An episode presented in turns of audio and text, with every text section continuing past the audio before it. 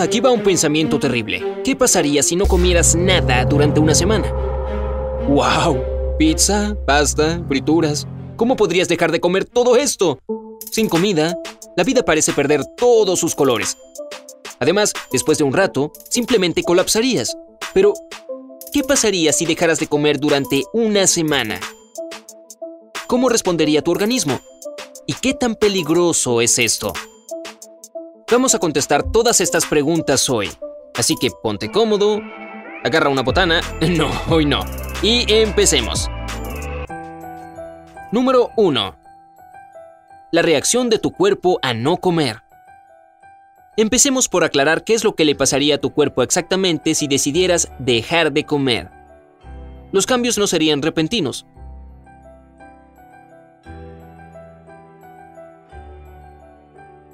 Verás, durante las primeras seis horas de tu periodo de no comer, todo estaría genial.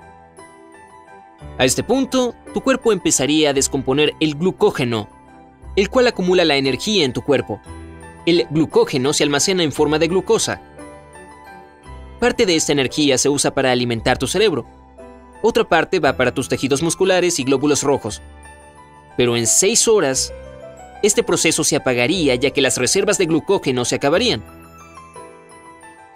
Todos estos procesos internos influyen en tu estado de ánimo también, haciéndote enojado y hambriento. Sabes de qué estamos hablando, ¿verdad?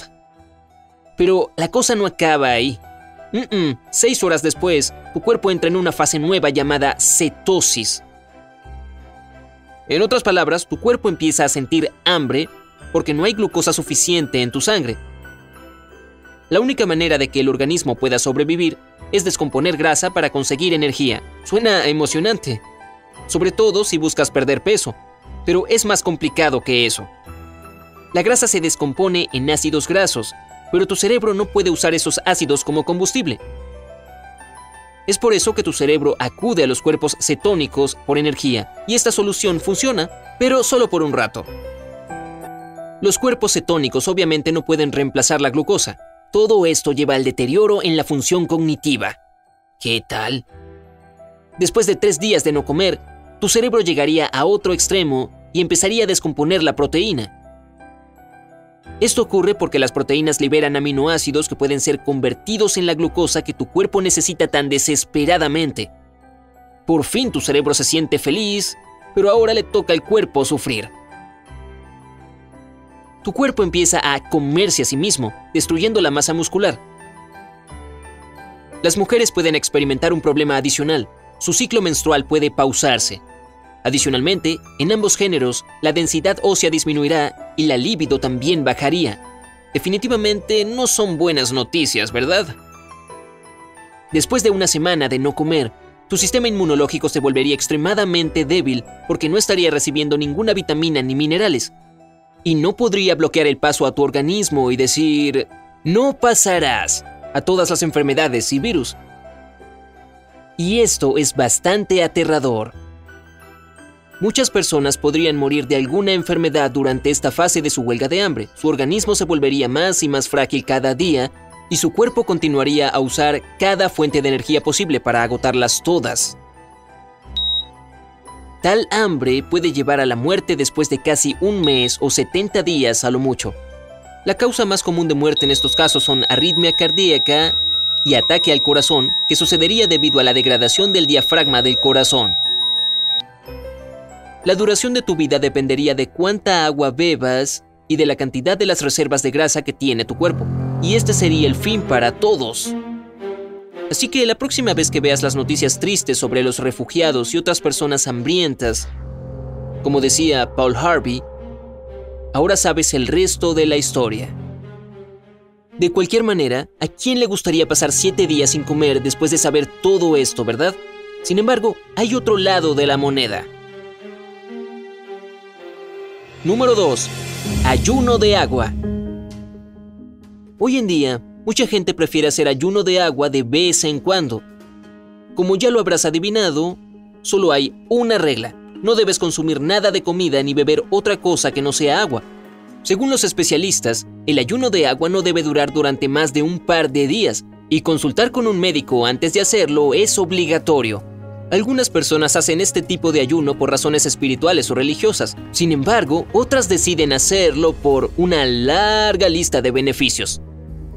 Entre ellos son la presión arterial baja, mejor sensibilidad a la insulina y leptina, nivel de colesterol más bajo y pérdida de peso. Pero la lista de las personas que no pueden hacer ayuno de agua es aún más larga. Debes recordar que esta práctica puede ser potencialmente peligrosa si sufres de lupus, un trastorno alimenticio, cáncer, enfermedad vascular, alcoholismo y muchos otros casos. Una vez más, debes acudir con tu médico antes de que sigas con esta opción. Si quieres hacer el ayuno de agua para perder peso, tienes otra opción, ayuno intermitente. Esto significa no comer nada o solo consumir muy pocas calorías durante ciertos periodos de tiempo y luego comer como siempre en el siguiente periodo. El mejor ejemplo para ilustrar este principio es la dieta de 5 a 2, la cual involucra comer comidas regulares 5 días a la semana y luego un cuarto de la ingesta de calorías diaria durante los últimos dos días. Los estudios mostraron que este método da buenos resultados, así que puedes probarlo. Existe otro estudio crucial relacionado al ayuno de agua.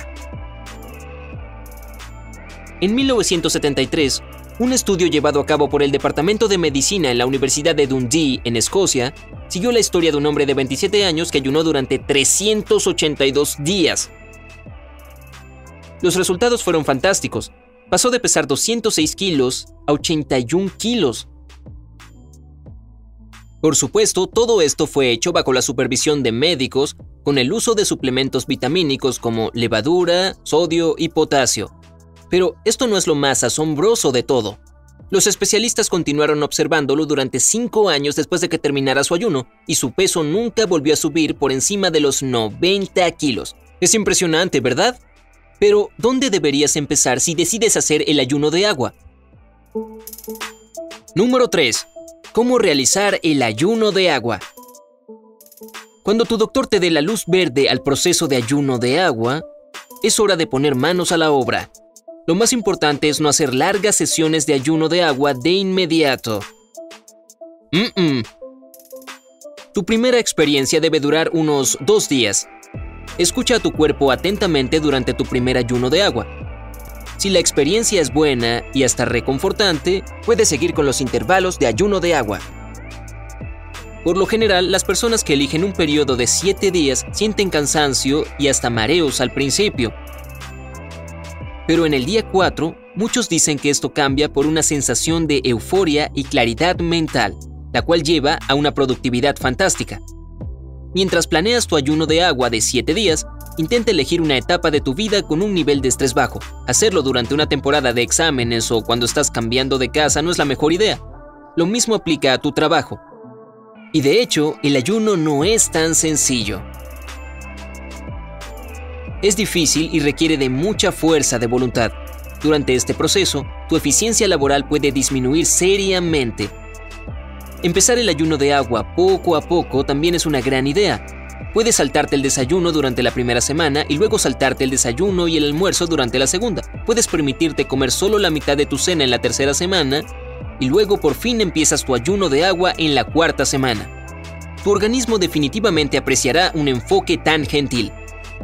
En general, los hombres deberían beber aproximadamente 13 vasos de agua y las mujeres deben beber 9 vasos al día durante el ayuno. Déjate dormir lo que necesites y evita hacer ejercicio también.